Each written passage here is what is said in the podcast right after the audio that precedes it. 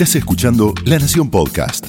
A continuación, Camila Perochena, Santiago Rodríguez Rey y Darío Hutzik cruzan dos siglos de economía argentina para entender el origen de nuestra crisis actual en Hay que pasar el invierno. Hacia fines de la primera década del siglo XXI se produce un freno en el crecimiento a tasas altas que venía experimentando el país. Una gran crisis financiera global impacta en la Argentina, pero la salida es relativamente ágil. Sin embargo, un ya aceitado sistema de intervención del INDEC intentaba esconder la tormenta que se venía con la caída del pilar económico del gobierno hasta el momento, los excedentes basados en superávit gemelos. Si bien el 2010 es un año de crecimiento, el desbalance en las cuentas externas y fiscal comienza a cocinar a fuego lento una situación económica recesiva. Para cuando se produce el cambio de gobierno en el 2015, las variables se ven gravemente afectadas por tarifas de servicios públicos atrasadas y reservas del Banco Central en un marcado descenso. El nuevo gobierno comienza un ajuste de tarifas y una liberalización de variables financieras y comerciales, alcanzando un acuerdo con los holdouts que permite el retorno a los mercados externos de crédito. La moneda se evalúa, pero el objetivo está adelante en la lluvia de inversiones más que llover garúa y es producto del financiamiento externo. La economía eventualmente crece, por un momento robustamente, pero la inflación se presenta difícil de doblegar y no perfora el piso del 20% anual ni en su mejor momento. Entre meta y meta, las metas de inflación son recalculadas a fines de 2017, afectando las expectativas, y junto con devaluaciones en los mercados emergentes hacia abril del 2018, las variables nominales pierden su ancla. El barco amenaza con quedar a la deriva a mediados de 2019 y se aplican duras medidas para dirigirlo a puerto al traspaso de mando en diciembre. En este episodio de Hay que pasar el invierno, pasamos de la crisis del campo a los brotes verdes, de la fragata Libertad en Ghana a ver cómo estacionamos el barco, del vamos por todo al pasaron cosas. Mi nombre es Santiago Rodríguez Rey. Yo soy Darío Hutzik. Yo soy Camila Perochena. Esto es Hay que pasar el invierno.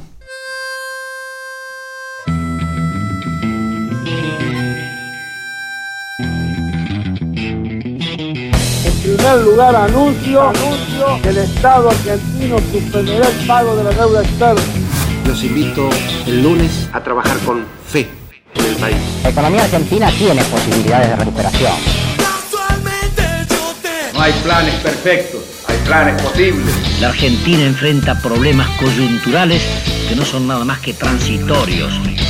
Esta baja notable en las exportaciones nos crea problemas de capacidad de pago. Hemos decidido recalibrar nuestras metas de inflación. Nosotros vamos a cumplir con nuestra política monetaria y nuestra política fiscal. El valor de nuestra moneda está, sin duda, perfectamente asegurado. El que depositó dólares, dólares, recibirá dólares. El que depositó pesos, recibirá pesos. La verdad que los argentinos tienen una paciencia enorme. La economía en principio está especificada porque nuestra moneda es el peso. Recibirá pesos. Por último, un mensaje de optimismo.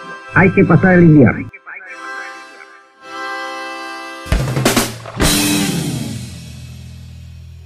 Bienvenidos al episodio 14 de Hay que pasar el invierno, el podcast de la Nación sobre crisis económicas argentinas. Ya último episodio.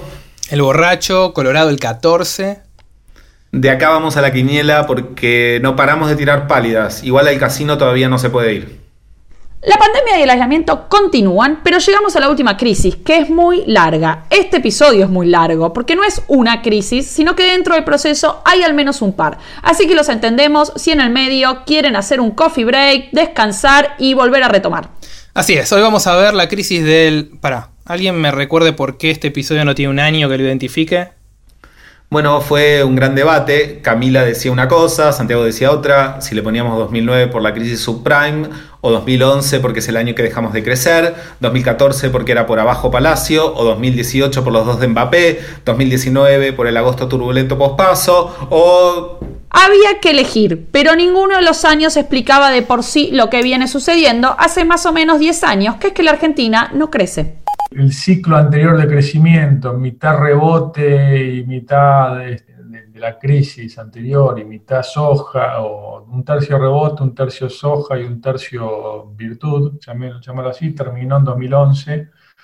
y que fue el primer mandato de Cristina, y, y ya hace una, casi una década que estamos estancados. Como en otros episodios hablamos con protagonistas del periodo. Ese era Hernán Lacunza, ministro de Economía de la provincia de Buenos Aires entre 2015 y 2019, y luego ministro de Economía de Nación entre agosto y diciembre de 2019. Entonces no hubo un año claro de explosión o de crisis financiera. Le preguntamos a Eduardo Levi Yeyati, decano de la Escuela de Gobierno de la Universidad de Itela, que viene ayudándonos para estos últimos 20 años de historia, ¿qué nombre le pondría a este último capítulo? Yo te diría algo que espero no descompagine tu guion del programa. Eh, el, gobierno, el kirchnerismo eh, no tuvo una crisis en el sentido de crisis que vos les estás dando, que son crisis financieras finalmente. ¿sí? A lo largo del tiempo lo que hubo es una especie de, se quiere, de cocina lenta de una situación que si no se resolvía y el kirchnerismo no la resolvió, podía eventualmente terminar en una crisis. Y esa situación era un desbalance de las cuentas externas y un desbalance de la, de la cuenta fiscal, las cuentas públicas, y una serie de precios que habían estado contenidos para que ese recalentamiento eh, que se había gestado en los años 2006, 2007, no explotara, que hacía que tanto el dólar como las tarifas estuvieran en precios que eran claramente insostenibles. Pero llegaron a pasarle la posta al próximo gobierno sin que esto realmente se manifestara como una crisis. Entonces es muy difícil datar la crisis, porque no hay un evento catastrófico, no hay un evento, no hay un disparador, ¿sí? y por lo tanto lo que hay es algo que se parece más a una recesión lenta, parecido a lo que pasó durante la convertibilidad. Ok, Vamos por el lado de una larga y lenta recesión que venimos arrastrando hace años. La tasa de crecimiento anual promedio del PBI per cápita desde 2011 hasta 2019 da negativo. Más que no crecer, vamos decreciendo. El salario real viene en caída desde el 2013 y no hay nuevos puestos de trabajo tampoco. El nivel de empleo privado registrado era similar en el 2019 al de 2013. Bueno, arriba chicos, vamos, bien arriba este episodio. Sonríe, sonríe. Quiero que sonrías. Sonriendo. Actitud ante todo, siempre actitud. Que nadie te apague, que nadie te quite esto. Esto es tuyo, es tu sonrisa. En este episodio vamos a tratar esta recesión larga, que si bien tuvo ciclos de aparente recuperación seguidos de caídas, una especie de serrucho, es en promedio y a grandes rasgos un periodo sin crecimiento de largo plazo para una economía que va camino a una década sin un impulso macroeconómico perdurable. Pero eso no significa que todo el periodo pueda ser pensado como un bloque monolítico. Podemos periodizarlo y subdividirlo en diferentes momentos. Eso hizo Emanuel Álvarez Agis, viceministro de Economía entre 2013 y 2015 y director de la carrera de Economía de la Universidad Nacional Arturo Jaureche. Para mí ahí adentro hay dos etapas. Digamos, está, está la crisis de la subprime y la recuperación, que son, entiendo que abarca de 2008 a 2011 y creo que de 2012 hasta mm, marzo del 2018 es para mí la, vuelta del típico stop and go de la economía argentina. Eh, creo que la crisis que arranca en 2018 es distinta, obviamente, ida al fondo, es una crisis que va para dos años seguidos y después tres, etc. Eh, y me parece que en la otra punta la crisis de la subprime y, la posterior recuperación también tienen una naturaleza bastante distinta, pero entre 2012 eh, y 2017 Argentina vio un, stop and go electoral además, digamos, porque, porque claramente la economía había tocado techo, entonces lo único que podían hacer los gobiernos era ir, ir rebotando contra ese techo este, los años que había elecciones y cayendo los que no. Empecemos por el principio entonces. No, tan al principio no. Y si no saben por qué van las ovejas, vayan al episodio 1. Entonces, nos habíamos quedado en la salida de la crisis del 2001.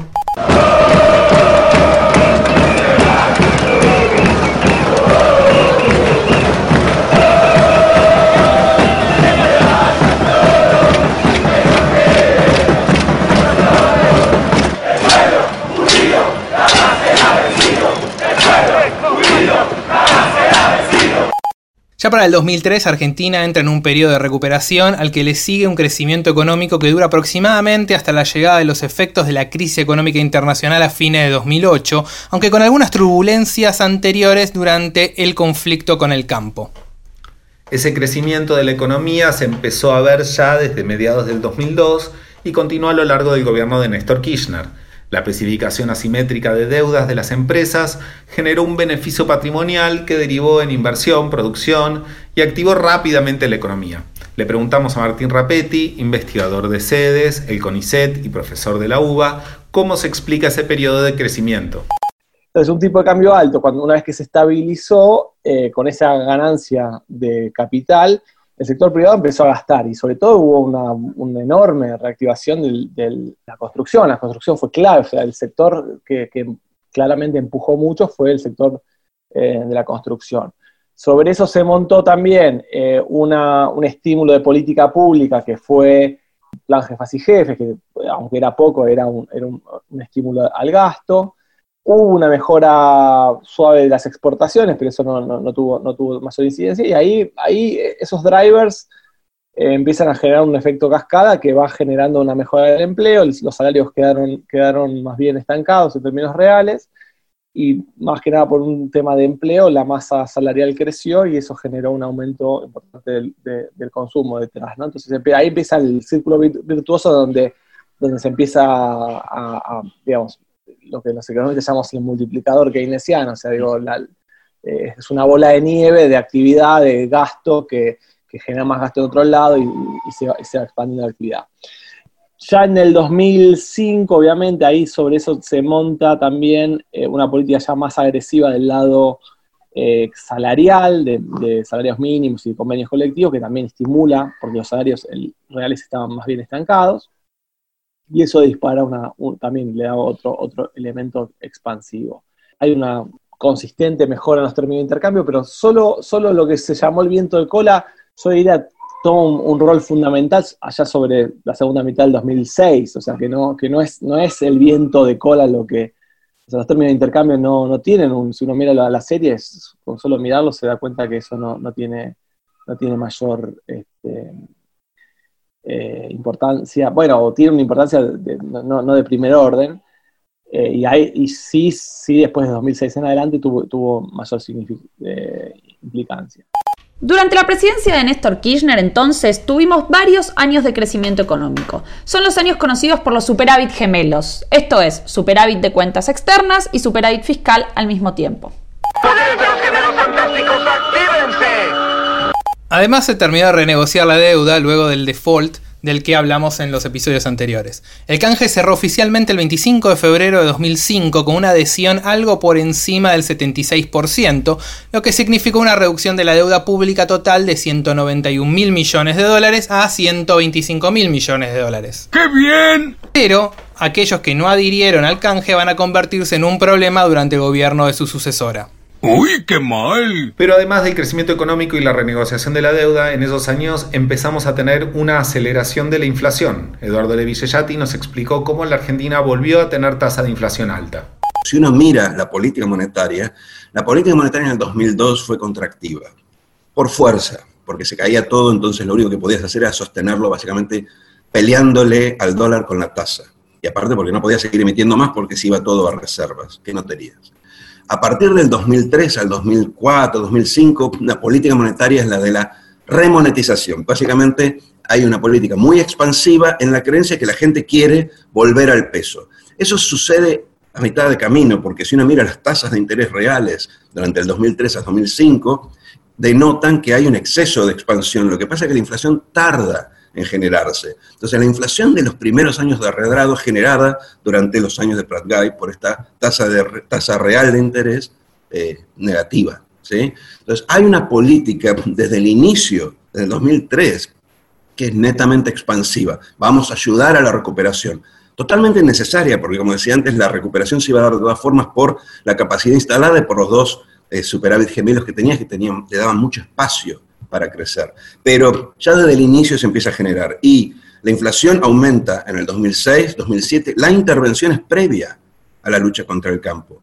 Eso es señal suficiente para que cualquier historiador descubra que la inflación, el problema de la inflación precede la lucha contra el campo y de hecho incide en la lucha contra el campo porque también había un componente de deprimir precios a través de las retenciones más altas que trata de instalar en el 2008 eh, Lustó, pero en general el gobierno. ¿sí?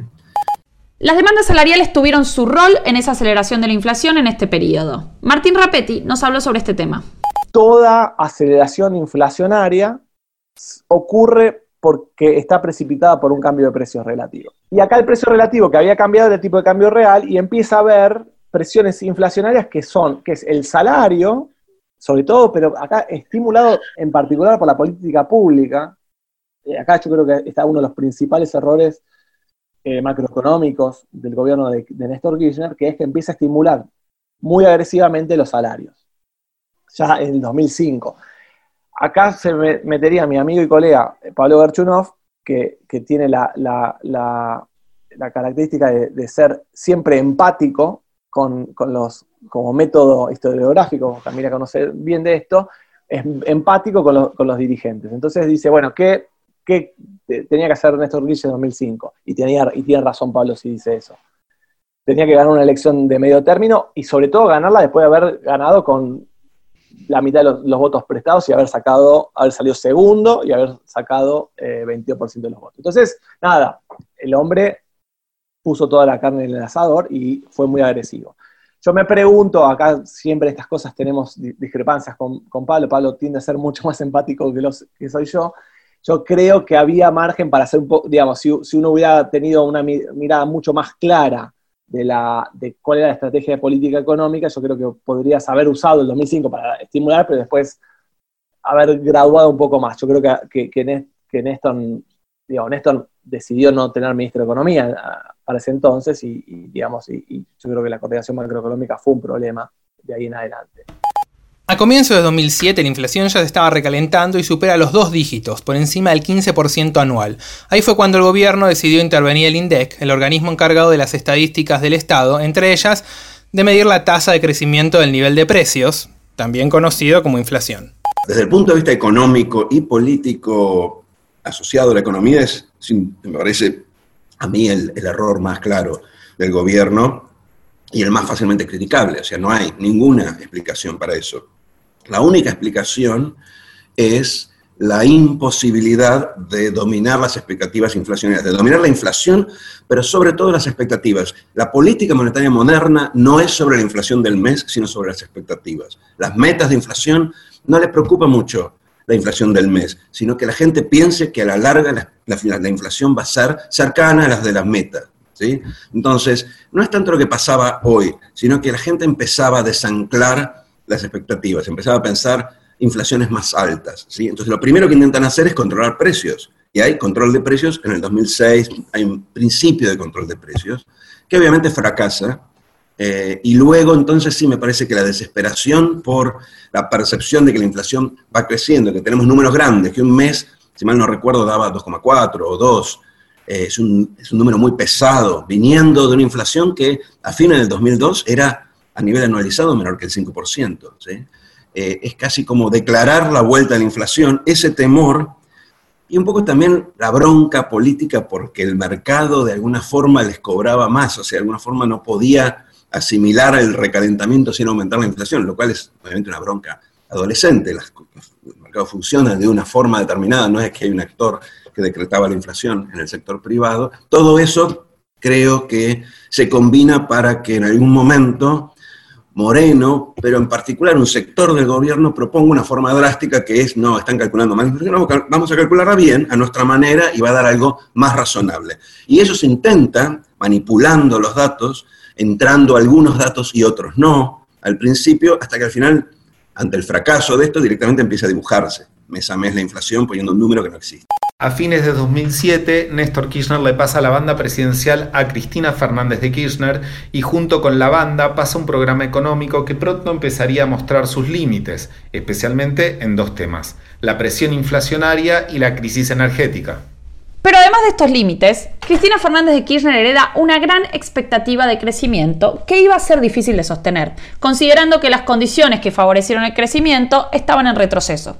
Cuando el boom de commodities se detiene, en parte por la crisis global y en parte porque todo se detiene, y eh, los eh, superávit gemelos empiezan a consumir, básicamente porque cuando nosotros tuvimos superávit externo era porque no consumíamos domésticamente, pero cuando crecemos consumimos, queremos importar y se achica y eventualmente se revierte el eh, balance externo. Cuando estas cosas empiezan a pasar, no hay explicaciones en ese relato, porque es un relato de crecimiento permanente, el mismo relato que Caballo en el 96-97, que si hoy le preguntamos, él, a mí por lo menos me lo ha dicho, eh, reconoce que él pensaba que iba a crecer el 6-7% 10 años. ¿sí? Nunca pasa en Argentina, no pasa en el mundo, tampoco salvo en China. Entonces, lo que hereda son expectativas infladas y tiene que hacer políticas que de alguna forma muestren alguna señal de que esas expectativas infladas no están siendo desinfladas por ella, por su mal gobierno. Entonces, en algún punto tiene que sostener el impulso del crecimiento a expensas del recalentamiento, la deuda externa, incluso la intervención, en algún caso muy claro, de las AFJP, del sistema privado, pero en muchos otros casos interviniendo directamente sobre precios, mintiendo la inflación que es propia de este recalentamiento. Entonces, mucho de lo que le sucede es básicamente no haber blanqueado la situación previa. Se come, se, compra su propio relato y genera medidas que lo único que hacen es acumular desajustes para que en el segundo periodo realmente todo esto se convierta en un corsé que le impida crecer sin un intervencionismo que es autodestructivo en última instancia. A poco de asumir se desata el conflicto con el campo, que si bien genera una severa crisis política, esta no se traslada a la economía. El primer golpe vino de afuera y no de adentro. En septiembre de 2008 se desató una crisis financiera global que, si bien fue corta, tuvo un fuerte impacto en las economías centrales. La crisis afectó a Argentina, aunque mucho menos que a otros países. La caída interanual de la actividad duró alrededor de un año y para el segundo semestre de 2009 ya se vislumbra una recuperación. El gobierno logró pilotear la crisis, principalmente porque venía con el tanque lleno, gracias al periodo virtuoso previo con superávit gemelos que amortiguaban el impacto. En el 2008, Argentina todavía tenía superávit fiscal y de cuenta corriente, y el tipo de cambio real seguía siendo competitivo en términos de historia reciente. Pero el factor central por el cual esta crisis no impactó tan severamente en Argentina es que para 2008 no estábamos tan integrados a la dinámica financiera internacional de la cual habíamos salido del todo con el default y el colapso de 2001. Además, con la estatización de las AFJP, los fondos de jubilación y pensión privados, el sistema de capitalización individual pasó al régimen estatal de reparto, trasladando una bolsa de recursos cuantiosa del sector privado al Estado todo eso nos lo explica Emanuel Álvarez Agis. Creo que hubo una cosa de entrada que, fue, que venía siendo una desventaja y se transformó en una ventaja, que era el desenganche financiero que tenía Argentina del, resto del mundo. O sea, Argentina no había podido retomar eh, acceso al mercado de, capitales internacional. De hecho, em, la propia expresidenta lo ha contado. Eh, eh, un mes antes de que estalle la, burbuja de la subprime con la caída de Lehman Brothers, Argentina estaba a punto de acordar con el Club de París para empezar un camino a, reacceder al mercado internacional de capitales y dado que el mercado internacional de capitales literalmente se pulverizó, el gobierno decidió suspender esa, em, esa decisión. Creo que está esa ventaja en la condición de entrada em, y después, obviamente hay para mí dos decisiones estructurales que que te explican muy fuerte la salida. La primera es la, estatización de los fondos de las AFJP em, y la segunda es la asignación universal por hijo. Me parece que ahí pensar que Argentina sale de esa, de esa crisis con a la niñez que, fue en ese momento, eh, me como porcentaje del PBI, era el más grande de, toda Latinoamérica. fue como una eh, política anticíclica que se terminó transformando en una, política estructural. Me parece que eso, más un poco de inversión pública, que en ese momento fueron también casi dos puntos del producto, te terminó siendo un paquete económico de cuatro puntos del producto. Eh, si vos lo pensás a valores de hoy, eso es casi lo mismo que el gobierno está usando hoy para combatir el COVID-19. O es muy poco ahora o era muy grande en ese entonces, no importa, pero digo, es de una magnitud eh, inusitada en la historia argentina. La caída en la actividad económica fue relevante. En el 2009 el PIB per cápita cayó interanualmente casi un 7%. En la pérdida de empleo pasó algo similar. Sin embargo, al poco tiempo se volvía a expandir la producción, volviendo a niveles pre-crisis. Entonces, la gran salida de capitales no fue tan nociva como en otras crisis de las que ya hemos hablado en este podcast. Si vos mirás los números, Argentina tuvo una contracción fuerte. Fue, fue una, caída del 4% interanual, una cosa así. Eh, fue más fuerte que en varios países de la región pero es la primera vez que Argentina tiene una crisis o un shock internacional que lo agarra tan robusta, porque tenía superávit gemelos en ese momento. O sea, en general los países que más sufren y, y eso se estudió también en la crisis de la, del 2008 para países emergentes, hay muchos papers que muestran que los países más afectados emergentes fueron los que tenían sobre todo déficit de cuenta corriente. Y mm, Argentina no, eh, pero Argentina tiene una, una, una, una crisis profunda. Yo creo, que, yo creo que ahí el elemento central es que Argentina tiene, eh, digamos, tiene un, un- un gran problema estructural que es su- la dolarización de sus ahorros, digamos. Entonces, que cuando vos tenés una, algún cimbronazo, la gente va y usa al, al dólar y eso genera un, un impacto eh, eh, contractivo. En el periodo entre 2008 y 2011, a pesar de la severa recesión, no se pierde la tendencia de largo plazo. Hay, hay un pr- proceso de crecimiento sostenido, tenés el conflicto en el campo que ahí genera un, un problemita muy puntual, y después viene la crisis mundial, y después la economía recupera, y recuperas en parte mo- motorizada por los términos de intercambio muy altos ahí también, y también por el estímulo fiscal. Hacia mediados de 2009 hubo un cambio en el Ministerio de Economía, sale Carlos Fernández y entra Amadou Boudou, que había sido el impulsor de la estatización de las AFJP. Con este cambio ya son tres en menos de dos años de gobierno que había tenido a Martín Lustó como el primero. Una de las medidas económicas más importantes del 2009 fue el lanzamiento de la asignación universal por hijo. Por otro lado, se mantuvo el congelamiento de tarifas y la intervención en el INDEC. Durante el 2010 la actividad económica creció un 9% y el salario real se recuperó. La política monetaria, cambiaria y fiscal entre el 2010 y el 2011 fue muy expansiva. Y ahí se da, ahí hay, ahí hay un periodo eh, muy particular que Miguel Bain lo llama el macrocidio, que es 2010-2011, que uno podría iniciarlo un poquito más atrás, 2009, que es toda la política, digamos, de, de, de digamos, primero de salida de la crisis, que es bastante contracíclica, porque es expansiva, pero cuando ya la economía está creciendo, no, no, no, no, sigue siendo contracíclica, sino que es procíclica, entonces le pone más carne en el asador. Y esto es un problema que suele pasar. El manual de macroeconomía te pide que la política económica sea contracíclica, es decir, que vaya en contra de la dirección de la actividad. Esto sería que se ponga la carne al asador fuerte en la época recesiva y que el fisco aproveche para poner las cuentas en orden en las fases expansivas, con el propósito, en definitiva, de suavizar el ciclo económico y que no haya tanto samba con ese entre caídas y expansiones y nueva caída y nuevas expansiones. Pará, dijiste asado y me perdí. Básicamente, gastar cuando la cosa se pone fulera para poder mover la máquina, ahorrar cuando entra plata y reactiva. Gracias. Igual como me comería un asado. Entonces, en Argentina suele darse una política económica procíclica, o sea, aumenta la participación expansiva del Estado durante las fases de crecimiento. Los agentes económicos gritan fiesta y el Estado aprieta el pomo. Esto implica que para cuando llega el siguiente frenazo de actividad, la economía siempre es cíclica, el Estado está con todas o algunas de las siguientes. Endeudado, alta inflación, alto desempleo, baja capacidad de reacción, etc. Sobre lo que pasó en esos años, nos habló Marina Dalpolleto, economista y directora ejecutiva de EcoGo.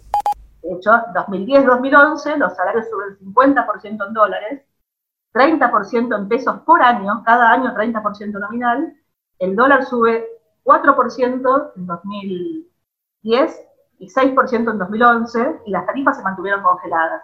Eso fue un éxito rotundo del, del, del kirchnerismo. O sea, Cristina venía, digamos, de, de perder Néstor Kirchner en la provincia de Buenos Aires con, contra de Narváez, con el 31% de los votos, y Cristina gana en 2011 con el 54% de los votos. Bueno, ahí se acabó el modelo. Ahí se acabó el modelo, porque 50% de aumento del costo salarial en dólares, el salario dejó de ser percibido como un dinamizador de la demanda y empezaba a ser percibido como un costo. La forma de mantener eso fue cerrando cada vez más la economía, poner el cepo, poner... Ahora, la inflación quedó arriba del 20% por año con dos anclas, el dólar y las tarifas. Hacia 2011 empieza el segundo mandato de Cristina Fernández de Kirchner, esta vez secundada en la vicepresidencia por quien había sido su ministro de Economía, Amadou Boudou. En su reemplazo en la cartera de Economía asume Hernán Lorenzino. Pero para esa altura ya se había acabado la nafta del crecimiento y empezaba un ciclo económico distinto. La situación con la que nos encontramos era la de un mundo que ya no ayudaba como ayudaba el mundo entre 2003 y 2008. Eh, una economía que además venía con tasa de inflación en torno al 25% ya hacía muchos años. eh, y un déficit energético que había alcanzado valores eh, preocupantes. Y que al mismo tiempo ese déficit energético, como, como el gobierno había decidido no trasladar ese costo a las tarifas, tenía un espejo en el, en el déficit fiscal que, se producía por los subsidios a la energía. Era, era, era una discusión eh, muy, muy importante entre los economistas en ese momento porque mucha gente decía, bueno, el problema económico de la Argentina del 2011 es que perdió los superávit gemelos. Entonces la pregunta era, bueno, ¿por qué los perdió? Eh, por, la, por la apreciación del tipo de cambio. Y en realidad cuando vos mirabas y desagregabas la pérdida de esos dos superávit, tenía que ver con la apreciación cambiaria, pero había una fuerza muchísimo más fuerte y más presente, eh, que era justamente la caída en la producción de hidrocarburos, que, te hacía Argentina, llegó a, a importar 10 mil millones de dólares por año de energía y a gastar tres puntos del producto en subsidios a energía justamente para no tener que dolarizar esas, esas importaciones y cobrárselos a, a las empresas y a las personas. Entonces, había un problema que a veces para los macroeconomistas es el peor problema que vos podés tener, que es que un problema sectorial, quiero decir microeconómico, te genera restricciones macroeconómicas. Entonces, hacia el 2011, algunos economistas que formaban parte del gobierno apuntaban a los subsidios a la energía como el origen del desbalance económico. Otros miraban al atraso cambiario y la necesidad creciente del Banco Central de vender reservas para sostener el tipo de cambio. Después de años de inflación, el tipo de cambio había perdido competitividad en términos reales, un problema recurrente en Argentina que Martín Rapetti lo sintetiza en pocas palabras. ¿Qué, ¿Qué, rol juega el tipo de cambio? Bueno, el tipo de cambio juega un rol en el sentido de que como vos necesitas, por un rasgo de la economía argentina, crecer expandiendo la oferta transable, o dicho de forma más simple, crecer exportando, eh, el tipo de cambio es una variable clave a la que tienes que prestar atención. Entonces, eh, en ese sentido, si vos creces con un tipo de, tratando de mantener un tipo de cambio relativamente alto o competitivo, lo que haces es estás generando estímulos para que ese crecimiento vaya acompañando de un crecimiento de las exportaciones o de la oferta transable. Y de ese modo se evita el tradicional cuello de botella que tiene la economía argentina, que cuando crece, crece mucho más rápido sus importaciones y genera desequilibrios externos e interrumpen el crecimiento. Ese es el rol central que uno le ve al tipo de cambio, no que sea ni el empuje ni otra cosa, digamos. Es un lubricante, diría yo.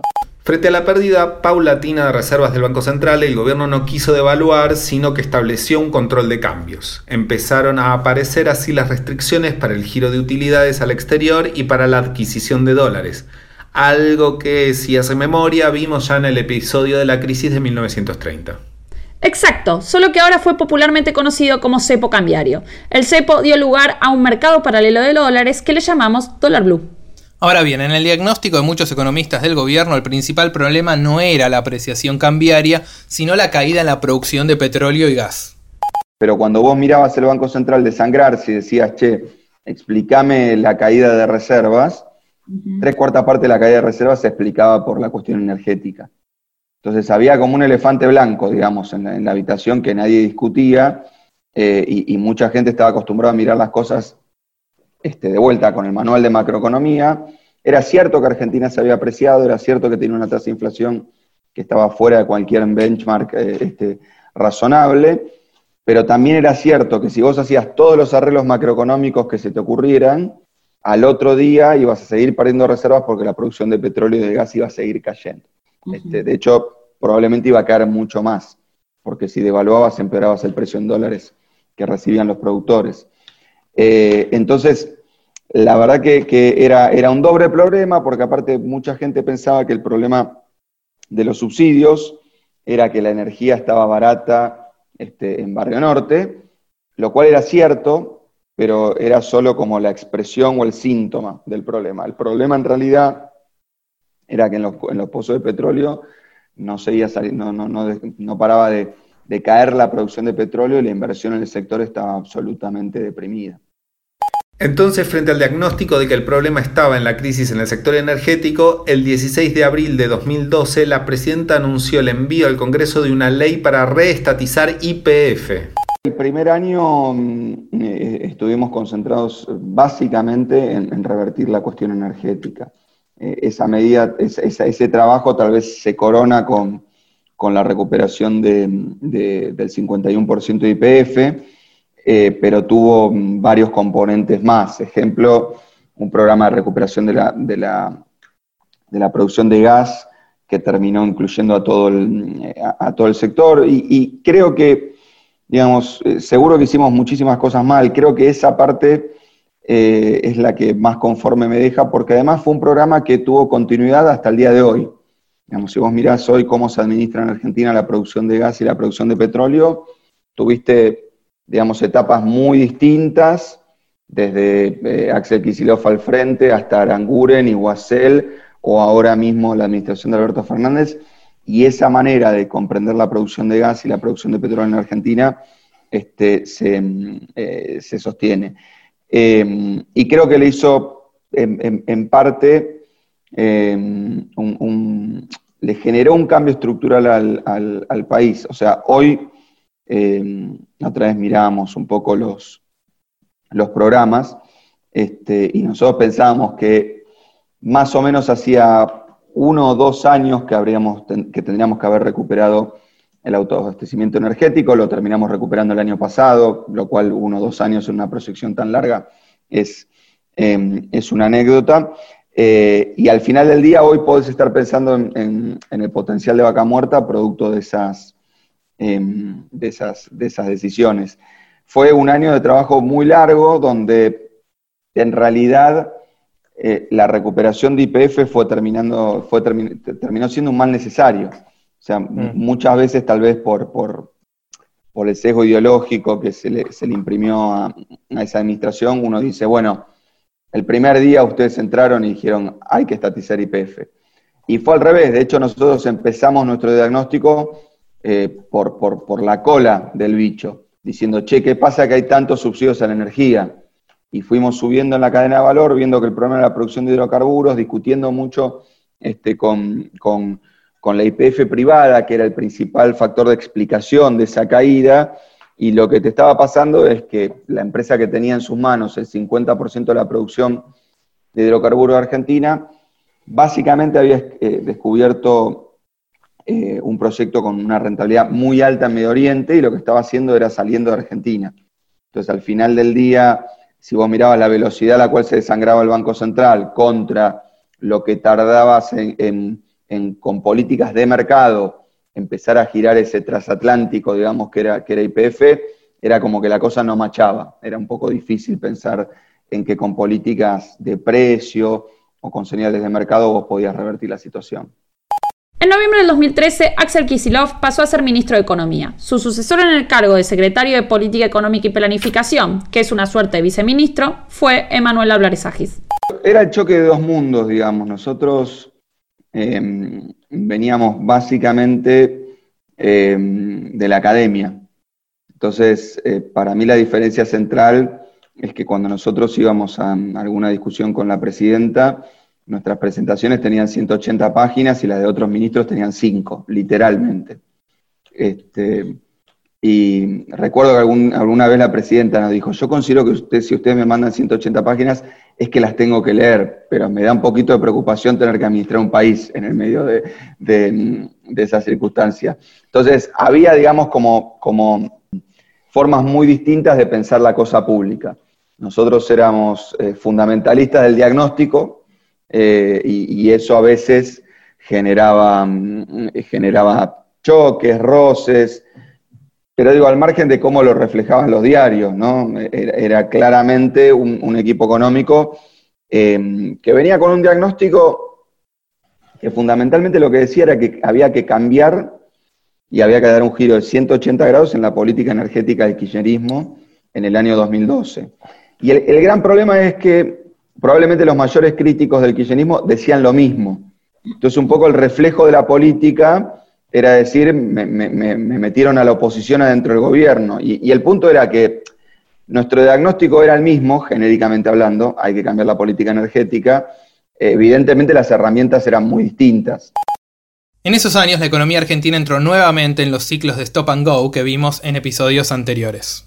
Sí, es un periodo que es muy interesante porque es como, es como un ciclo dibujado. O sea, el año par, eh, vos tenés las devaluaciones, porque son, no son electorales, y en los años impares tenés apreciaciones del tipo de cambio que, estimulan el, gasto. O sea, digo, porque es, sencillo, yo lo mostré en un grafiquito que es muy impresionante. Si vos mostrás la dinámica de salarios, precios y tipo de cambio, vas a ver cómo, cómo en el año eh, par el dólar va por arriba de los precios y los precios van por arriba de, los salarios. En los años impares, el dólar va por abajo de los precios y los precios van por abajo de, los salarios. Entonces sube el salario real. Entonces, digo, en el año impar tenés la contracción, eh, perdón, la, suba de los salarios reales motorizada principalmente por el atraso cambiario y como no te aguanta eso, al año siguiente tenés que devaluar. En el caso del gobierno de Macri se mantiene esta dinámica, pero, eh, pero, pero en, un punto fortuito, porque, digamos, el problema que tenía la economía de, Cristina Kirchner es que tiene un brutal desplomo, desplome de las exportaciones. Entonces, las exportaciones que habían llegado en 2011 a 100 mil millones de dólares contando bienes y servicios caen en, a 2005, 2015 a 75 mil millones de dólares o sea, pierden 25 mil millones de dólares. Es muy difícil hacer una estimación precisa. Yo hice alguna cuenta de back of the envelope que podés asignarle una parte sin duda a la caída de los términos de intercambio, o sea, como que un tercio se te va en eso más o menos, otro tercio se te va probablemente en la, en la contracción de la demanda externa, Brasil sobre todo, y otro tercio tal vez es atribuible a, las políticas con sesgo antiexportador que tuviste, que fueron, bueno, el atraso cambiario, las de Jala, el control del comercio, todo eso fue muy, muy, muy anti-exportador. Digamos, eh, es un cálculo muy genérico como para tener alguna, alguna orientación. O sea, tuviste sin duda mala suerte porque el mundo se te vuelve más hostil y otro, otro, otra porción minoritaria, pero no irrelevante, eh, por, política pública eh, errada. En 2014, año par y en medio de una corrida cambiaria, se decidió devaluar la moneda y se permitió un limitado acceso a dólares para ahorro. Mira, recuerdo mucho una discusión con la CGT em, que, tuve, que tuve en persona y, también con, con el entonces ministro. Yo recuerdo que cuando nosotros apenas asumimos, uno de nuestros diagnósticos es que la, apreciación del tipo de cambio había llegado a un punto tal que amenazaba la sostenibilidad de toda la economía. Y de ahí eh, la decisión de, depreciar la moneda en febrero del 2014. Ese año, febrero del 2014, eh, y ese evento, hicieron que con una economía que venía con una tasa de inflación del 25%, los sindicatos dijeran, bueno, este año hay que pedir 40%. Entonces, nosotros nos fuimos, nos sentamos con la CGT y le dijimos, miren, la inflación no va a ser 40, la devaluación no va a seguir sin, sin, este, sin control, eh, y si piden 40 se van a terminar quedando largo y probablemente autogenerándose un daño. Pero no importa, no nos crean. Solo les pedimos que si ven que la dinámica, si la dinámica de inflación afloja, sean consecuentes con su pedido paritaria. Y, ahí la CGT, el visto bueno que nos coincidió, fue partir la, paritaria en dos. Dicho y hecho, en la segunda parte de la paritaria los reclamos se morigeraron y entramos a 2015 con una inflación que venía eh, en baja. Cuando entramos con la inflación en baja, el primer pedido de paritarias que encontramos de parte de la CGT es 50%. Entonces fuimos a, un asado con, la conducción de la CGT dijimos, che, este año no arrancamos con una devaluación. Teníamos razón el año pasado, pero bueno, el año pasado ustedes no nos conocían ni nos creían, ahora nos conocen y nos creen. ¿Por qué piden 50? Respuesta técnica, por las dudas.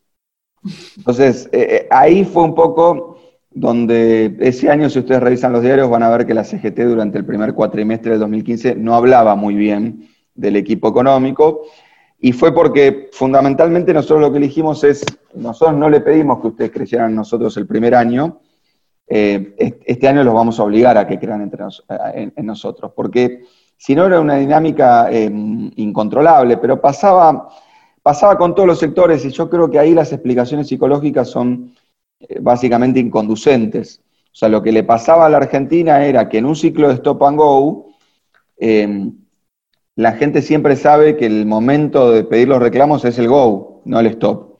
Entonces, si no te creen que vos destrabaste el ciclo stop and go, es muy difícil que la economía no se perpetúe en un ciclo, en un ciclo stop and go, porque el próximo stop te lo genera este, es, esa, esa especie de efecto avalancha que la gente genera cuando ve el go. Dice, ah, bueno, ahora es el momento de recomponer márgenes, de pedir paritaria, eh, etcétera, etcétera.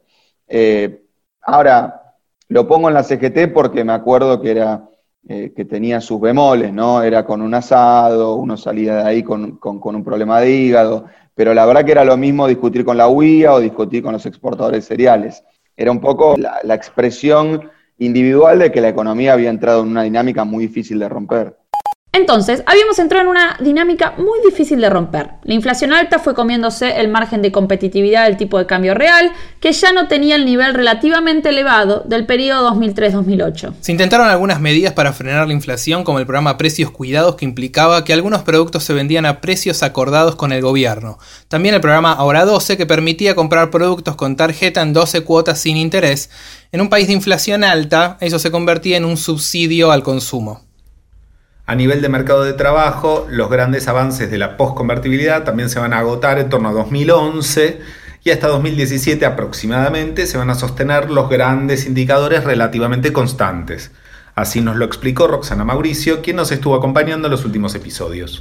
La gran eh, recuperadora de empleo, sobre todo en los primeros estadios de la postconvertibilidad, ha sido la industria. La industria y la construcción, ¿no? La construcción como sector no transable y asociado más a cuestiones de, a otras cuestiones que no tienen que ver con, con, el tipo, con el tipo de cambio, pero si uno mira cuáles son los sectores que empiezan a demandar fuertemente empleo en el periodo post-crisis de la convertibilidad, en el 2003, para ser más concretos, segundo semestre del 2003, es por un lado la industria, que empieza a recuperarse y que tiene una elasticidad de empleo producto enorme enorme, porque básicamente, déjenme poner estos términos, era desempolvar las máquinas y empezar a producir, con lo cual eso eleva la elasticidad empleo-producto de la economía a tasas muy, muy importantes, y esa tasa de ocupación del orden del 41-42% se verifican hasta ese periodo, y así quedamos en los 10 años siguientes, ¿sí? O sea, hasta el 2016-2017 seguimos con la tasa, o hasta el 2015, con una tasa de desempleo en el orden del 7-8% y con una tasa de ocupación, una tasa de empleo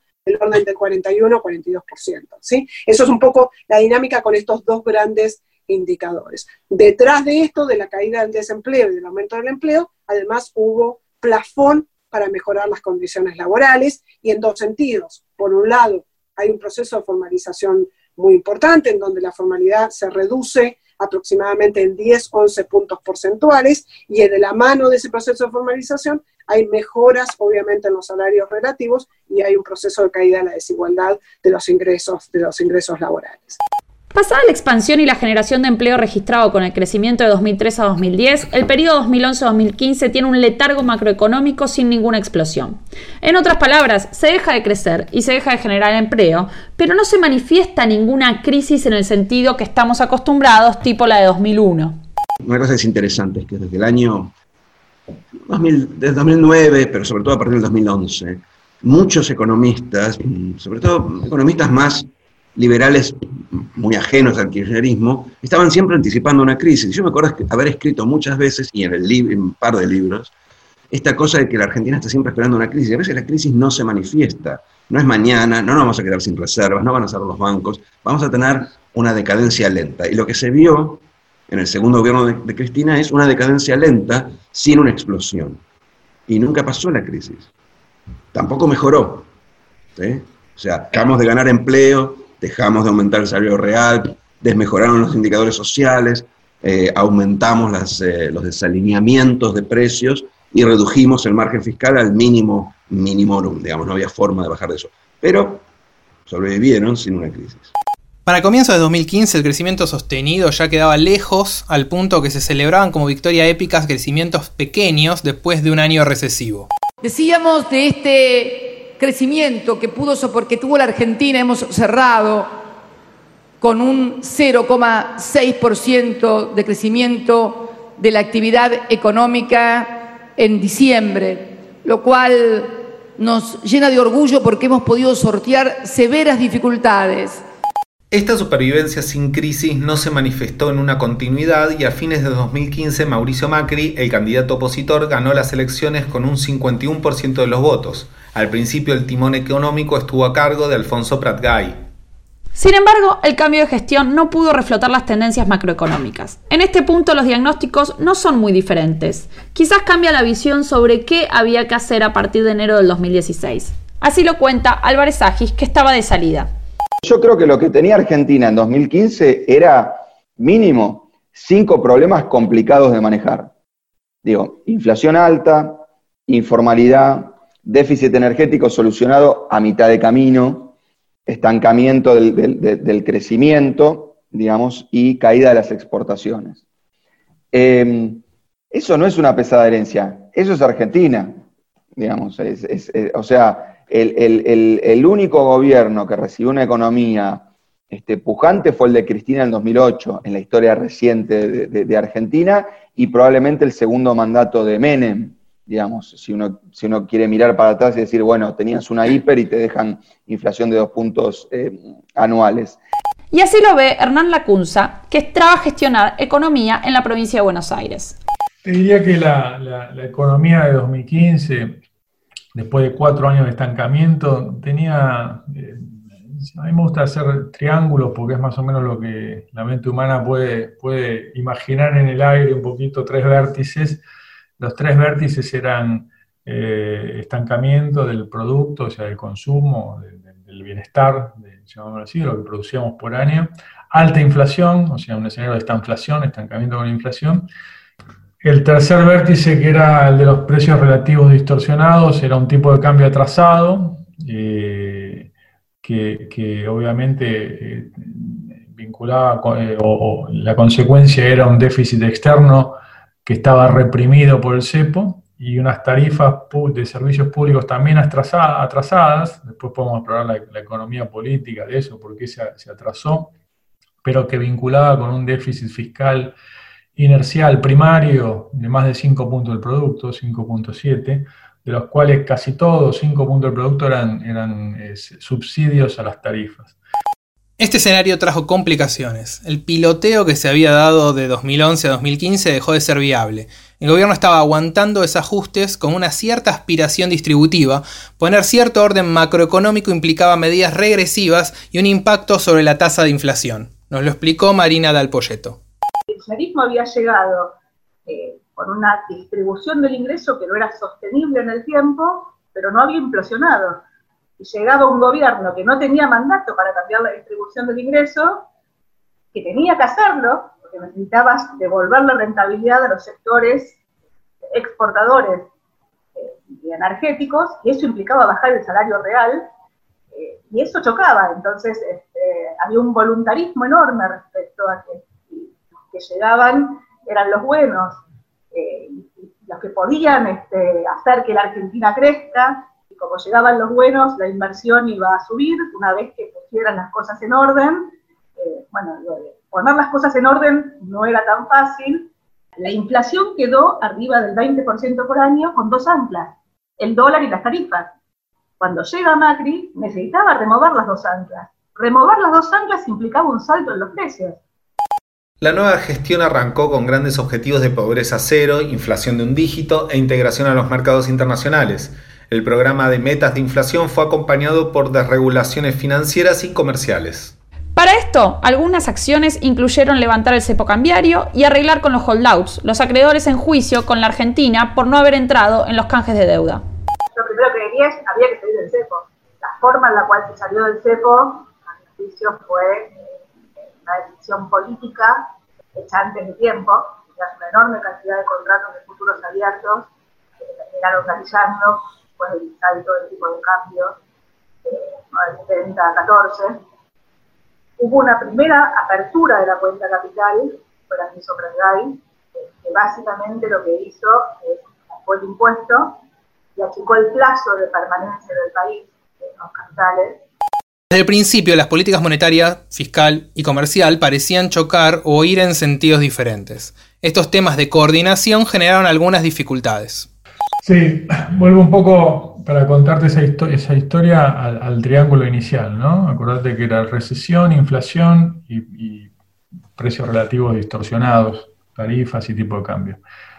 Cuando esos son pares de dilemas, o sea, cuando vos tratás de corregir un, vértice, se te complica el otro. Si vos corregís ese tipo de cambio y tarifa, seguramente creces menos ese año y tenés más inflación. ¿Qué fue lo que pasó en 2016?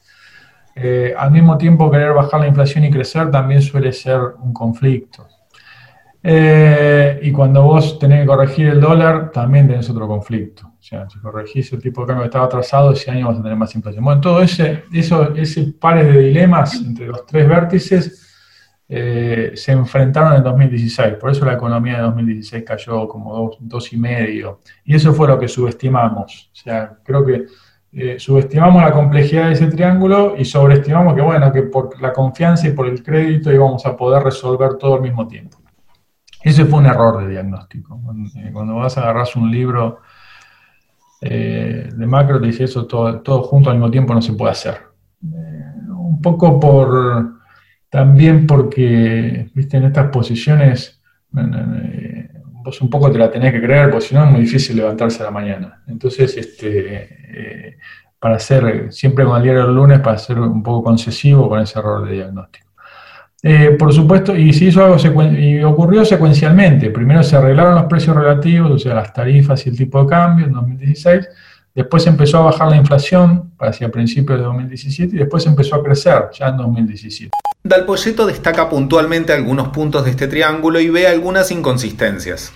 El intento de cambiar la distribución del ingreso para un gobierno que no había llegado con el mandato de cambiar la distribución del ingreso era realmente complicado, de ahí la discusión entre si el programa tenía que ser gradual o de shock. El problema es que no estaba mal el gradualismo, lo que estuvo mal es la inconsistencia de las políticas aplicadas en este esquema gradual. Eh, y ahí lo que tenés es, por un lado, una política eh, energética que básicamente intentó devolver las tarifas este, en función de los marcos regulatorios que tenía la economía en los 90, y ahí tenías un rezago tarifario, cerca de 10 veces tenías que subir la tarifa eléctrica, tenías que multiplicar por 3 o por 4 la tarifa de gas, este, pero además como devaluabas y los costos estaban en dólares, los aumentos eran proporcionalmente mayores, y en simultáneo a eso tenías un objetivo del Banco Central, que era poner la inflación en una meta, digamos, muy optimista, eh, suponiendo que ni el salto cambiario ni las tarifas iban a generarte una aceleración inflacionaria y adicionalmente a eso tenías un desequilibrio fiscal muy grande de partida eh, con un gasto público que estaba indexado al pasado. Entonces la política tarifaria, la política monetaria y la política fiscal chocaban entre sí. Eh, y eso de alguna forma agudizó los desequilibrios durante el primer año en la primera mitad de la gestión, la política antiinflacionaria fue un programa de metas de inflación. Las expectativas eran grandes y había dudas sobre los tiempos de la política monetaria y su efecto sobre las expectativas. Laura D'Amato, que nos viene ayudando de episodios anteriores, nos contó su visión. Entonces ahí aparece el tema de, bueno, cómo, cuál es el mejor timing, es, eh, es la mejor elección ir a un régimen de metas de inflación en el inicio, es la mejor opción eh, corregir eh, precios relativos al inicio eh, y, y, esperar para después empezar a ir en la dirección de un régimen de metas de inflación. Ese timing es como sumamente complejo porque ahí, ahí digamos, operan un montón de cuestiones, digamos, cuán bueno es preanunciar, cuán bueno es o no que una desinflación digamos, sea un proceso gradual versus un, proceso rápido, porque bueno, un proceso gradual eh, en general, por lo menos en la discusión en la literatura, reduce el costo de la desinflación, pero también abre una ventana más amplia para la ocurrencia de eh, eventos inesperados que te afecten negativamente. El nuevo leitmotiv desde 2016 fue que si se daban las condiciones y el contexto adecuado, los agentes económicos verían la oportunidad para invertir, consumir y producir. Según este análisis, el problema macroeconómico principal en el fondo era de incentivos. Pero se soltaron cepo y regulaciones y el resultado macroeconómico en promedio no fue mucho mejor. Argentina no crece solo. Entender, creer que la culpa del estancamiento del gobierno de Cristina es por el populismo, por el peronismo, por el intervencionismo, y que lo único que hay, que hacer es sacar el pie del freno para salir arando, eso es un error. Es un error de un gobierno, el de Cambiemos, pero sobre todo un error de un grupo muy específico dentro del PRO, que tenía en algún momento una base de conocimiento y de creencias muy cercanas al neoliberalismo en la última versión, el neoliberalismo reganiano, no el neoliberalismo de Adenauer, no el neoliberalismo de la tercera vía, sino el neoliberalismo de sacamos el pie del Estado y la cosa funciona sola. Macri en el 2015 decía que el crecimiento era así, era como una cancha de fútbol. El gobierno tenía que regarlo, cortar el, regar la cancha, cortar el césped y que los jugadores jugaran. En Argentina los jugadores nunca jugaron solos. Entonces, cuando vos cortás la, el césped, regás la cancha y decís, jueguen, como si fuera Basile con la selección, jueguen, metan huevo, nada, no meten un gol ni al arco iris. Y entonces tenés una situación donde el empresario no invierte, los eh, mercados, eh, los empresarios eh, sectoriales tratan de conseguir algún beneficio, alguna promoción, alguna prebenda, les dicen vayan y compitan con el exterior. No sabemos, no, no tenemos exportadores, no sabemos exportar, no sabemos qué vender, no tenemos tratados. Entonces las cosas no se hacen solos, solas. Pese a estos desequilibrios, hacia fines de 2016 y entrando en 2017 comenzó a verse un crecimiento de la economía. A mediados de año se emitió un bono a 100 años con una tasa algo superior al 7% anual en dólares. En septiembre el ministro de Finanzas veía así la situación de la deuda. Entonces, digerido este concepto, está claro que para el año 2024, cumplidas todas nuestras eh, metas fiscales y nuestras proyecciones, probablemente vamos a estar más cerca del grado de inversión que de donde estamos hoy. Y la realidad es que un nivel de deuda sobre producto de 36 puntos es un nivel muy, muy bajo. Hablamos de política monetaria, o sea, del Banco Central, y de la política financiera, pero del polleto nos suma un jugador más, el Banco Nación, en un momento importante, coincidente con la elección de octubre hubo una tregua entre el Banco Central y la política entre fines del 2016 y octubre del 2017, donde el objetivo era ganar la elección. Eh, y en ese, en ese esquema tenés adicionalmente un jugador más que fue el Banco Nación. Había que ganar la elección y había que impulsar el crédito. Ahora, ¿cómo impulsarse el crédito con una política monetaria contractiva? En rigor, la política monetaria durante 2017 hasta octubre no fue contractiva. Fue acomodaticia. Y el Banco Nación, yo me, acuerdo haber escuchado al presidente del Banco Nación diciendo este, en una reunión de AEA e de julio, creo que fue cuando asume, no sé, mayo, julio de 2017, diciendo yo llegué a un banco del cual hubiera querido ser accionista, pero mi mandato es prestar. Entonces digo, cuando había un mandato del presidente del Banco Público, que era prestar, y había un mandato del presidente del Banco Central, que era eh, llevar la inflación a una meta muy este, optimista, bueno, nada, de nuevo, otro choque más, digamos, de planetas entre los, programas propios del gobierno. Pese a, o por el choque de planetas, la economía estaba en crecimiento y con el triunfo electoral en la mano, la política y la economía se sentaron a una mesa larga un 28 de diciembre de 2017 y el esquema antiinflacionario de la política monetaria se modifica.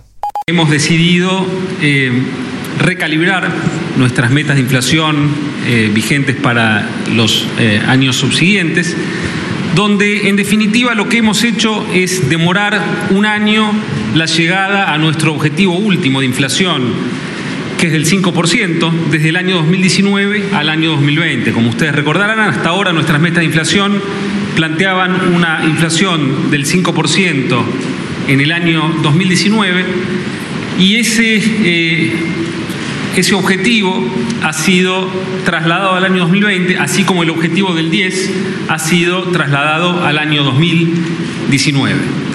Para el año 2018, que está por comenzar, nuestra meta de inflación va a ser del 15%. Quiero recalcar también que ahora vamos a trabajar con un número específico y ya no con rangos como veníamos trabajando, es decir, que ahora el número es 15% para el 2018, 19 para, 10% eh, para el 2019 y 5% para el 2020. Las metas de inflación son una herramienta imprescindible de todo programa económico y la modificación de las mismas debe ocurrir muy de vez en cuando. Es decir, uno tendría que tener como objetivo no modificarlas. En este caso, tomamos la decisión de hacerlo simplemente porque en el punto de partida no contábamos con la información que tenemos hoy, pero a partir de ahora vamos a trabajar con estas metas y vamos a trabajar muy duro para alcanzarlas. Las metas sabemos que no se alcanzaron. Dos semanas antes de la conferencia de prensa, la Reserva Federal de los Estados Unidos subió su tasa de interés y en marzo de 2018 volvió a hacerlo. Esto provocó una devaluación en los mercados emergentes y a esto se sumó la importante sequía que afectaba la producción del agro. En resumen, pasaron cosas. Y veníamos bien, pero de golpe pasaron cosas, pues también el mundo está volátil.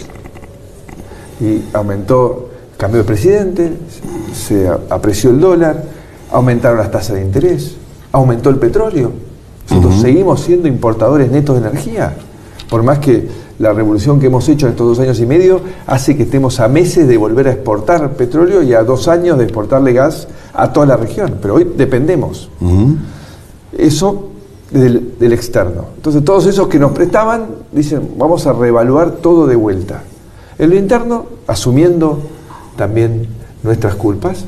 Para ser también autocrítico, no fuimos capaces de generar por lo menos un, un, un régimen económico robusto a shocks internos o externos. O sea, cuando vos, bueno, podés, digo, en una economía como la Argentina, probablemente la prioridad de la política económica sea evitar la próxima crisis y tomar todas las medidas prudenciales para que eso eh, no suceda. Porque la macro manda, entonces puede hacer un montón de reformas micro, como se hicieron en el sector energético, por ejemplo, que se hizo una revolución, o en el transporte, pero todas esas reformas no son sustentables si el dólar es un barrilete.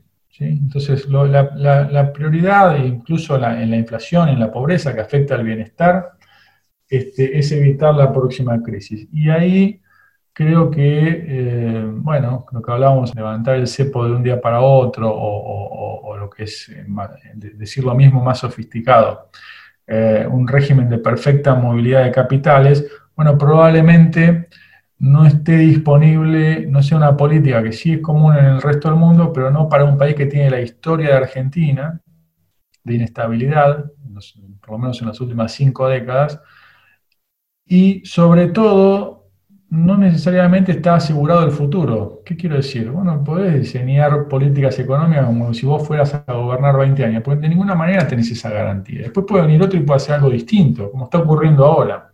Entonces hay que internalizar esa, esa no inestabilidad, esa, esa alternancia política. Sobre todo, nosotros habíamos ganado con 2%, una diferencia de 2-3%, o sea, no es que tampoco teníamos mayoría en el Congreso.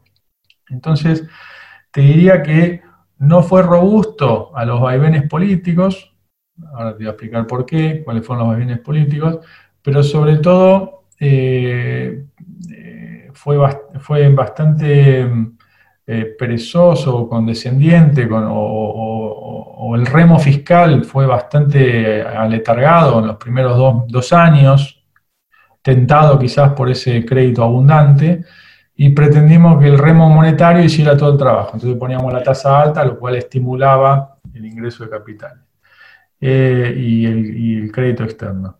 Bueno, como siempre que vos remás con un solo remo, quedás este, medio dando vueltas y cuando viene una, cuando cambia el clima, te puede agarrar en el medio del río. Bueno, eso fue lo que pasó en 2018 por factores externos e internos. Los nuevos esquemas de metas de inflación y la salida de capitales necesitaban financiamiento, y ante la ausencia de opciones es así como Argentina volvió a un plan de financiamiento del FMI en mayo. Un mes más tarde se produce un cambio en la conducción del Banco Central, sale Federico Sturzenegger y asume Luis Caputo, que va a estar unos tres meses. Hacia septiembre de 2018 se renegocia el préstamo con el FMI, sale Caputo y llega Guido Sanleris. Para el 2019, aquel segundo semestre de 2016 y aquel crecimiento del 2017 quedaban ya muy lejos. Haber mantenido la cuenta capital abierta durante todo ese periodo fue, fue muy costoso. Eh, el programa con el fondo podría haber sido un programa para estabilizar, pero digo, Macri tenía unos objetivos de partida que tenían que ver fundamentalmente con, bueno, con, esa visión de país que, manejaba, digamos, eh, Cambiemos, el PRO.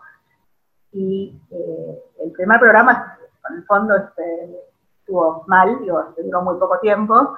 El segundo programa era más consistente en términos macroeconómicos, pero era muy contractivo, era una política monetaria y fiscal extraordinariamente contractiva, y ahí me parece que eh, lo que hubo, digamos, en vez de un intento de estabilización, lo que hubo fue un intento de, este, financiar, si querés, este, la reelección de Macri. Y en ese intento de financiar la reelección de Macri se rompió la opción del centro, o nunca estuvo a lo mejor, pero digamos, ambos extremos jugaron para que el centro no apareciera, y se generó un esquema de competencia política que paradójicamente tendía a desestabilizar. Y esa competencia política que te desestabilizaba con la cuenta capital abierta te terminó financiando una salida de capitales a lo largo de 2018 la moneda había pasado de unos 19 pesos por dólar al doble, con un pico de 41 en septiembre. Luego el tipo de cambio se devaluó solo un 15% en casi un año, hasta el día de las primarias electorales para presidente en agosto de 2019. Después de las elecciones primarias abiertas, simultáneas y obligatorias de agosto, con Alberto Fernández y el Frente de Todos sumando 49,5% de los votos, casi 18 puntos más que la fórmula de Macri, se da una corrida que lleva el tipo de cambio hasta 62 pesos por dólar, introduciendo una incertidumbre muy grande. Y entra Hernán Lacunza al ministerio. un fin de semana largo, yo estaba en Neuquén con mi familia, habíamos trabajado mucho en el periodo preelectoral y, ese fin de semana estaba, estaba eh, el domingo 11 habíamos perdido las pasos y esa semana fue muy, muy crítica.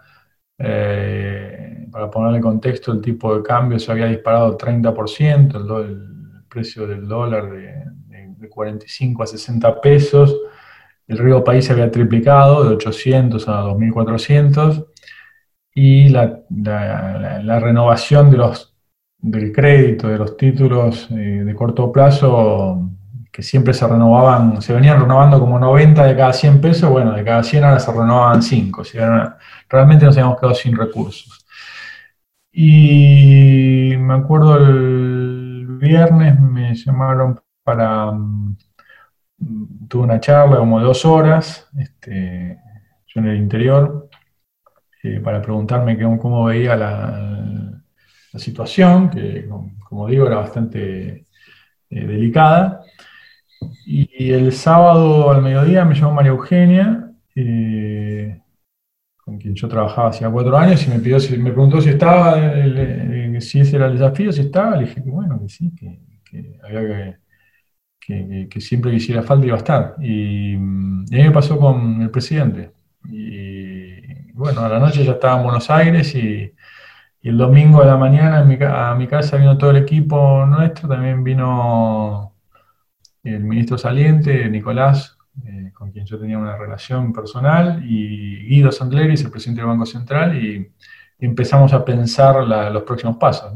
La inestabilidad reinante, con una elección aparentemente definida en una primaria, pero faltando la elección general, generaba una serie de incertidumbres. Y en macroeconomía, incertidumbre es muy mala palabra uno se olvida después, ¿no? Entonces, pero había en ese, en ese momento había versiones, rumores de entrega anticipada, de, bueno, de, adelanto de elecciones.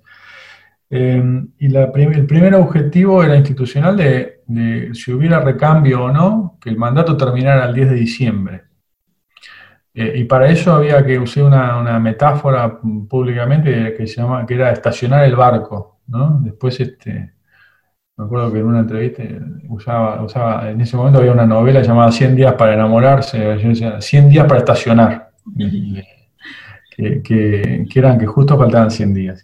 Finalmente la diferencia en octubre de 2019 fue de prácticamente 8 puntos, superando a Alberto Fernández los 45 que evitan el balotaje, consagrándose presidente de la nación. Pero la crisis continuaba, y más allá de los números había deudas y vencimientos reperfilados. La transición institucional fue algo, digamos, parcial. Con, Martín Guzmán yo no lo conocía, y él fue designado, el gobierno asumió el 10 de diciembre y debe haber sido designado el 6, no antes. La verdad que había, estaba como todo el gabinete definido, menos el ministro de Economía. Así que no, con él no. Sí tuve con, eh, eh, y sí, bueno, con él me junté el, 9 de diciembre, me acuerdo que era mi último día, y estuvimos muchas horas juntos, donde yo le, conté un poco la, el estado de situación, los números, le mostré las cuentas, este, los- los- las obligaciones inminentes, lo que yo pensaba para el futuro, y tuvimos una muy buena charla y obviamente como, como todos tenemos activos y pasivos personales, me pareció una persona bien intencionada. Segunda fue ya después de la elección, donde directamente les propuse hacer una transición, por ejemplo, con el tema de la deuda, eh, faltaba un mes y medio, desde fines de octubre hasta el principio de diciembre, para seis semanas eran para, para cambiar de mando, y directamente les propuse hacer que vengan al ministerio y que, eh, no, bueno, que no hubiera una, una- un cogobierno, porque no es, eso no es una transición, sino que las decisiones sean del gobierno saliente hasta el 9 de diciembre, pero que podíamos empezar a entrevistarnos con los acreedores, con los bonistas, con el Fondo Monetario, ir a, Washington, presentar las autoridades, como hacer, como hacer un puente entre la salida del gobierno que terminaba y el que ingresaba, que iba a ser lo mejor para el que terminaba, lo mejor para el que ingresara y eh, lo mejor para los argentinos. Al fin y al cabo son pasajeros de lo único que hace es cambiar el piloto. Ahí no pasó eso no, no, no hubo esa transición. No, no, no hubo, no, aprovechamos esas seis semanas para este, que se sentaran, no, no vinieron. Eh, y pasó en todos los ministerios. En este arco de 10 años que recorrimos, desde la crisis por el shock externo de la subprime, el aumento de la inflación y el fracaso de controlarla con apoyo externo, el crecimiento que no arrancaba, hubo distintas formas de atarse a dogmas o manuales económicos. Así resume estos 10 años de vaivenes Marina Dalpolleto. Y sobre todo hubo muchos errores desde el lado, a mi juicio, desde el lado de la política, ¿no? Digamos, el péndulo en Argentina que, te mata. O sea, vos pasaste de una presidenta del Banco Central que te decía que ninguna emisión monetaria era inflacionaria a un presidente del Banco Central que te decía solo con la tasa de interés vas a poner la inflación en el, en el nivel óptimo. Bueno, en el medio, viste, tenés una enorme cantidad de matices y la política económica sin la política eh, la verdad que no es viable, no es viable. Tampoco la política sin la economía, o sea, necesitas un equilibrio. Y los grados de libertad de la economía no son los mismos durante el primer kirchnerismo que durante los primeros años del gobierno de Macri, donde tenía muy desalineados los precios relativos, pero tenía la capacidad de acceder al crédito, y hoy, donde tenés los precios relativos mucho más acomodados, pero no tenés capacidad de acceder al crédito. O sea, en cada momento del tiempo, digo, tenés este, unas reglas del juego con las que podés jugar. Por eso no te podés atar a un esquema, de, a un esquema, una escuela de pensamiento. Y el péndulo volvió a balancearse. El año 2020 nos encuentra con otro equipo económico y una visión diferente. Sin embargo, en los primeros meses no se había podido aún revertir la caída interanual de la actividad económica y no va que te cae una pandemia internacional. Cuando empezamos este podcast probablemente pensábamos en los resultados de la renegociación de la deuda. Incluso programamos la salida del primer episodio pensando en cuándo se iban a dar las primeras propuestas. Está claro que una pandemia no estaba en el plan de nadie. Es el shock externo que redefine todos los shocks externos o interno. Al final de cuentas esto es un virus, así que eso lo hace interno, pero es externo. Mientras por acá redefinen la parte filosófica del shock, queda claro igual que la pregunta ahora, después de varios episodios hablando de restricciones externas y problemas de crecimiento, en definitiva de crisis, debería ser ¿qué hacer? Y es una respuesta muy compleja. Igual Eduardo Levi Sellati dijo algo en este sentido. ¿Qué es lo que hay que hacer? Es muy largo para una pregunta, pero por lo pronto hay que hacer todas esas cosas que no se hacen solas. Hay que acompañar muchas de esos vectores de crecimiento hay que facilitar las exportaciones, pero sobre todo crear exportadores, porque no es tanto lo que uno vende las exportaciones. Finalmente los países venden lo que otros países demandan, pero lo que hacen los países que venden afuera es tener gente que produce lo que otros países demandan. Viene alguien de afuera y dice necesito esto, y, alguien de adentro, un, un exportador le dice no te preocupes, yo te lo mando. Eso no tenemos, no tenemos exportadores. Y después es cierto que necesitamos algunas reglas macroeconómicas claras, por ejemplo, los precios relativos. El tipo de cambio, el exportador no le interesa el tipo de cambio de mañana, le interesa el tipo de cambio de cuando yo termine de reinvertir y reorientarme y empiece a exportar. El tipo de cambio de dentro de tres, cinco años. Si nosotros tenemos ciclos económicos en donde tenemos apreciación, apreciación, apreciación, crisis cambiaria y ajuste del 100%, nadie va a exportar nunca porque lo más probable es que estemos apreciados o en medio de una crisis. Entonces, Hay algunas cuestiones básicas de contexto que sí vale la pena corregir, pero después son políticas de acompañamiento que otros países hacen y que en Argentina, lamentablemente, nunca se hacen bien, porque se pasa del intervencionismo de déjamelo a mí, correte, al privado, déjamelo a mí, Estado, hacerlo, al no intervencionismo, más bien naif, de regar la cancha y cortar el césped. La mayoría de los países hacen algo en el medio. Al momento de grabar este episodio tenemos una inflación anual elevada en torno al 45%. Una Argentina donde la palabra default vuelve a estar en las portadas de los diarios. Y el shock macroeconómico negativo de estar en default por expectativas, por falta de crédito, por efecto reputacional, de todo un poco. Como gran parte de la actividad económica está prohibida hace meses por las medidas anti-COVID-19, el gobierno está extendiendo ayudas y líneas de crédito. Para principios de abril, la base monetaria se había expandido un 40% en pocas semanas. La caída del PBI, que se espera de aproximadamente un 25%, quizás más, que es un montón, con el consecuente impacto sobre la pobreza y el desempleo. Recordemos que en lo peor del 2001-2002, el PBI cayó alrededor de un 15%. Es evidente que al volver cierta normalidad, parte de ese 25% se recupera, pero no está claro cuánto. Además hay muchas preguntas sobre cómo será la actividad económica post-COVID, si se vuelve todo enseguida a la normalidad. Recordemos que la inflación alta y la economía en default, que ya las tenías de antes, no te lo cura ni la vacuna de Oxford ni la de Pfizer. ¿Cuál será el daño en el tejido social después del aislamiento? Los próximos meses o par de años traerán grandes desafíos. Una vez más, amigas y amigos, hay que pasar el invierno. Hay que pasar el invierno. Antes de irnos, ahora sí en serio, y como escucharon en otros episodios, le preguntamos a nuestros invitados en qué momento se jodió la Argentina. Martín Rapetti nos dijo esto. Eh, yo, yo digo medio en serio, medio en broma, 1955. Porque una forma de, de interpretar eh, a Perón, presidente que tiene que construir una fuerza propia, que gana una elección, pero la gana no hiperholgadamente. Un, un presidente que unos meses atrás estaba pensando en irse de, de- retiro a, del sur. Entonces, no, no es, entonces un presidente que, y además un presidente que se encuentra con una bonanza inicial muy, muy particular y la aprovecha para construir un- un- un proyecto político muy sólido. Ya, ya muy sólido, se encuentra como que ese proyecto, digamos, con, eso que armó, no es sostenible. Y ahí empieza a tratar de empezar a, hacer la ingeniería del ajuste. Y, y entonces Perón empieza, me parece a mí, a hacer una, una- una estrategia de, de- conciliación de estos dos equilibrios, o de, limar esta tensión. El, Congreso de la Productividad, las inversiones extranjeras directas, y bueno, no, no le, no le permiten hacer la... esa- esa- y creo que era es- esa conciliación de esos dos problemas, y, y me parece que, que eso contribuyó a que a que quedara en, en lo discursivo, vino un gobierno a limar los derechos que se habían conquistado, y entonces nos embarcamos en un problema jodido ahí, digamos. Me parece que es, es- ese, ese podría ser un, un- momento donde Argentina pu- pudo haber encontrado una... O sea, haber- haberlo dejado a Perón, que, que Perón hubiera... Yo creo que era Perón el más, el, el más capaz de desarticular ese problema, porque era el que más consenso so- social tenía para hacerlo. Roxana Mauricio nos dijo esto.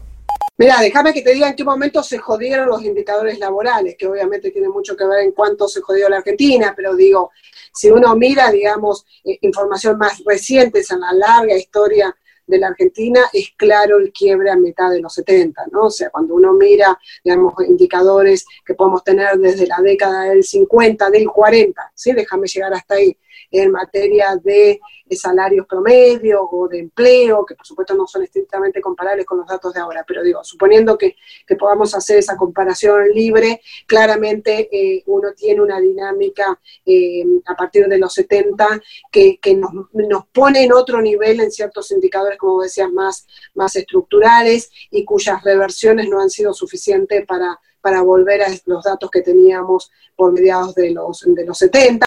Por otro lado, Emanuel Álvarez Agis nos dijo esto. Yo, creo que hay dos, hay dos momentos, eh, y te lo divido en P y en Q. Digamos, me parece que, que- que en P con el, con el Rodrigazo, en Q con la dictadura.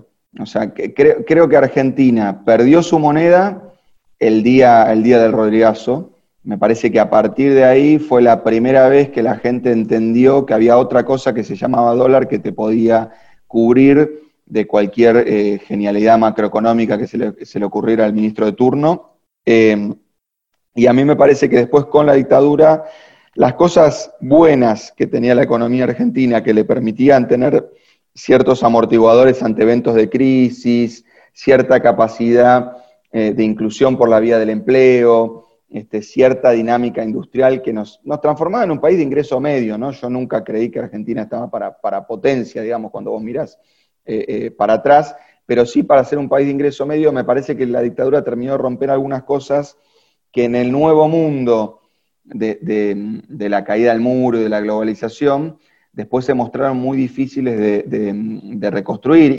Hernán Lacunza nos dijo esto. Bueno, si hacemos la misma que hicieron ustedes para, determinar este ciclo, eh, esta fase del, ciclo que llevan, que es cuando empezó la recesión o el estancamiento, si uno hace ese mismo ejercicio, empezó a mediados de los 70. Eh, desde mediados de los 70 hasta acá, el Producto Per cápita no crece nada. Somos, eh, perdimos cuatro décadas y 45 años. Y finalmente, Marina Dal Polleto nos dijo esto. Hamilton cuando, cuando explica, cuando eh, escribe su, tesis, digamos, este, por qué crecen los países, ¿no? Creo recordar que él dice algo así como que todas las sociedades se basaron en procesos de acumulación originaria injustos. Este, y en algún momento se establece un contrato social. Y ese contrato social es el que, bueno, te establece las reglas del juego, la justicia, este, el esquema del marco económico. Y hay un arreglo tácito respecto a ese funcionamiento, digamos, este, del marco económico, social, político, digamos, que permite que una economía a partir de ese momento se desarrolle. Pero en Argentina ese contrato nunca estuvo. Ese contrato fue y vino. Este, y lo que decía García Hamilton, en vez de decir que fue y vino el contrato, es que en Argentina tenés un proceso de acumulación originaria por gobierno. Entonces, mientras tengamos un proceso de acumulación originaria por gobierno y los argentinos ahorremos sistemáticamente en una moneda que no es la nuestra, eh, la verdad que lo que estamos haciendo es financiando, si querés, el desarrollo económico y social de, digamos, de, Trump, eh, ¿no? O sea, eh, hay cuatro, digamos, en los últimos 15 años tenés cuatro sistemas financieros, este, el equivalente a cuatro sistemas financieros argentinos, este, la fuga de capitales o la formación de activos externos equivalente a cuatro sistemas financieros. Si ese es el, el esquema, la verdad es que seguimos jodidos, ¿no? Les agradecemos por su participación en este episodio. Hernán Lacunza, Emanuel Álvarez Agis, Marina Alpoyeto, Eduardo Levillellati, Laura D'Amato, Martín Rapetti y Roxana Mauricio. Y les agradecemos a todos los que han escuchado este proyecto en el que quisimos contar la historia desde otro ángulo. Y como siempre les recomendamos alguna lectura, en esta ocasión el último capítulo de la última edición del ciclo de la ilusión y el desencanto de Pablo Gershunov y Lucas Liacho.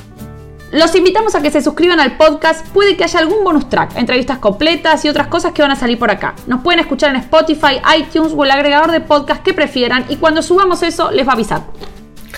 Esperamos que hayan disfrutado transitar estos más de 150 años de historia con nosotros, como nosotros hacerlo, aunque digamos la verdad, los últimos meses entre el encierro y demás ya queríamos acordar con nuestros acreedores. Hasta el próximo podcast. Mi nombre es Santiago Rodríguez Rey. Yo soy Darío Hutzik. Yo soy Camila Prochena. Adiós.